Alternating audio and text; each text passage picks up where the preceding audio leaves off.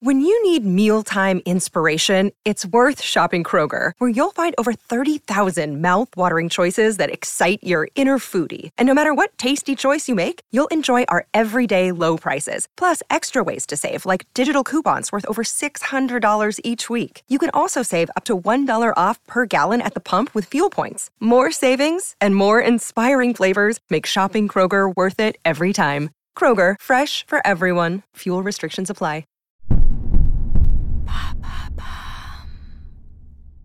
Qu'est-ce que le syndrome de dépression post-Avatar?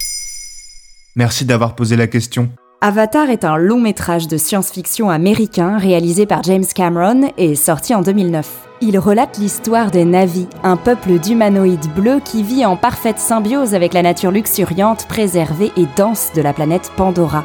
Mais cette dernière se fait envahir par les terriens militarisés venus exploiter un minerai rare. Aujourd'hui, Avatar est l'un des plus gros succès du box-office mondial avec le second volet de la saga Avatar la voie de l'eau, sorti le 14 décembre 2022 en France. Il a généré près de 3 milliards de dollars de recettes. Nombreux sont ceux qui ont vu Avatar. Certains d'entre eux ont vécu un trouble rare, le syndrome de dépression post-Avatar. Mais c'est quoi exactement ce syndrome? En 2009 déjà, le site web de CNN Entertainment titrait Audiences Experience Avatar Blues. Le public ressent le blues d'Avatar. C'est simple. De nombreux spectateurs américains, après avoir vu le chef-d'œuvre, ont ressenti un profond sentiment de tristesse à la vue de notre planète dont les ressources s'amenuisent et à la nature polluée. Le mal est nommé. Il s'agit du PADS ou Post-Avatar Depression Syndrome, le syndrome de dépression post-Avatar, toujours d'actualité en 2023. Après la sortie du premier film,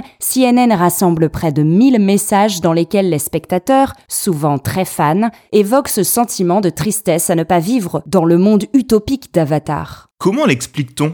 En 2010, le psychiatre new-yorkais Stéphane Quenzel tente d'expliquer. Il a fallu le meilleur de notre technologie pour créer ce monde virtuel, et la vie réelle ne sera jamais aussi utopique qu'elle semble l'être à l'écran. La vie réelle semble plus imparfaite. Profondément angoissé à l'idée de ne jamais pouvoir voler, sauter et vivre comme les navis sur Pandora, et surtout à l'idée de retrouver le monde réel, les fans atteints de ce syndrome ont souvent une relation très obsessive avec le film, d'après CNN. Le média britannique The Guardian explique aussi qu'ils éprouvent des frissons, ont envie de pleurer, sont désengagés de la réalité et ont même pour certains des envies de suicide. Selon le Guinness World Records, Avatar est l'un des films les plus coûteux de l'histoire. Le budget a atteint les 250 millions de dollars. James Cameron a tout donné, et ce depuis le début de la conception du film en 1994, pour en faire un bijou visuel où la nature est sublimée, et ça fonctionne. Y a-t-il un remède? Ce syndrome, qui s'apparente à une forme d'éco-anxiété,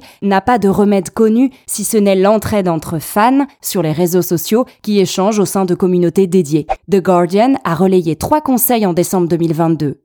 Sortir au contact de la nature, dans des forêts par exemple, défendre l'environnement et inciter ses proches à faire de même.